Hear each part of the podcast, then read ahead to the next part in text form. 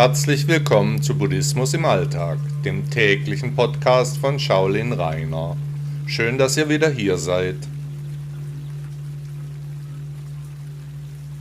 Der spirituelle Führer Teil 3 Haben Sie schon die ersten beiden Teile meines Themenschwerpunktes Die spirituellen Führer gehört? Heute geht es weiter. Wer jedenfalls denkt, dass man einen großen, begnadeten Meister wie es etwa Buddha, Mohammed oder Jesus Christus war, finden wird, nur wenn er oder sie lange genug sucht, der verkennt die Besonderheit von solchen Ausnahmepersönlichkeiten, die alle Jahrhunderte einmal auftreten, dann im Hall der Geschichte eine Stimme behalten. Die Zeitzeugen solcher spirituellen Führer hatten häufig schwere Situationen zu verarbeiten, etwa die Jünger des Jesus Christus die für normale Menschen fast übermächtig erscheinen, das Leid von ganzen Generationen tragen, bis heute in Misskredit genommen werden.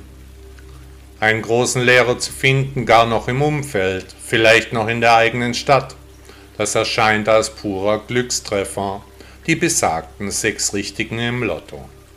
Hier sollte man doch deutlich kleinere Ansprüche stellen, damit man nicht enttäuscht wird.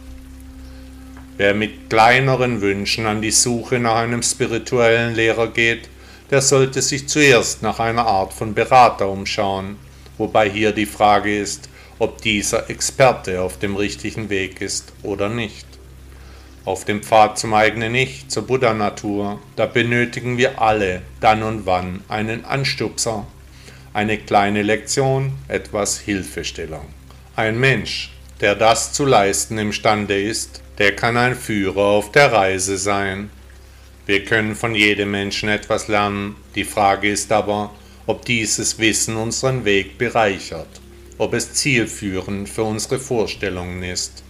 Üblicherweise findet die Lehre den Menschen, so war es jedenfalls in meinem Fall. Und so geht es auch bei den spirituellen Führern, sie finden die Suchenden. Eine innere Stimme sagt ihnen dann, dass hier etwas ist, was sich zu betrachten lohnt, was einen Widerhall in ihrem Ich auslöst, eine Reaktion hervorruft. Aber was ist mit dem Lehrer, der spirituelle Führer? Kann man ihm oder ihr folgen? Macht er oder sie einen Eindruck auf sie?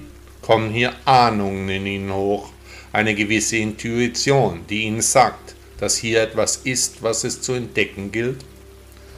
Wer ihnen jedenfalls schmeichelt, mit ihren Gefühlen spielt, sie größer macht, als sie es sind, der will nur ihr Geld oder wenigstens andere Vorteile.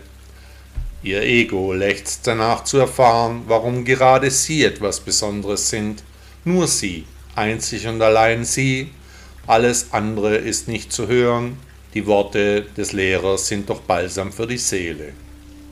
In China stellt das Meister-Schüler-Verhältnis etwas Einzigartiges dar, besonders im Shaolin-Tempel, wo der Meister neben der spirituellen Komponente auch noch der Lehrer der Kampfkünste ist, also dem Praktizierenden richtige Schmerzen beibringen kann.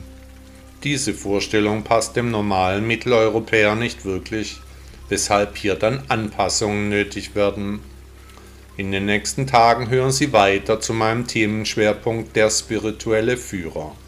Der Weg ist dabei das Ziel. Der spanische Jesuit Baltasar Graciani Morales sagte einmal, der Kluge hüte sich lästig zu sein, und zumal den Großen, da diese ein sehr beschäftigtes Leben führen, und es schlimmer wäre, einen von ihnen verdrießlich zu machen, als die ganze übrige Welt. Herzlichen Dank, dass Sie Buddhismus im Alltag gehört haben. Bitte besuchen Sie auch meine Webseite shaolin-reiner.de. Den Link finden Sie unten in der Beschreibung. Bis morgen.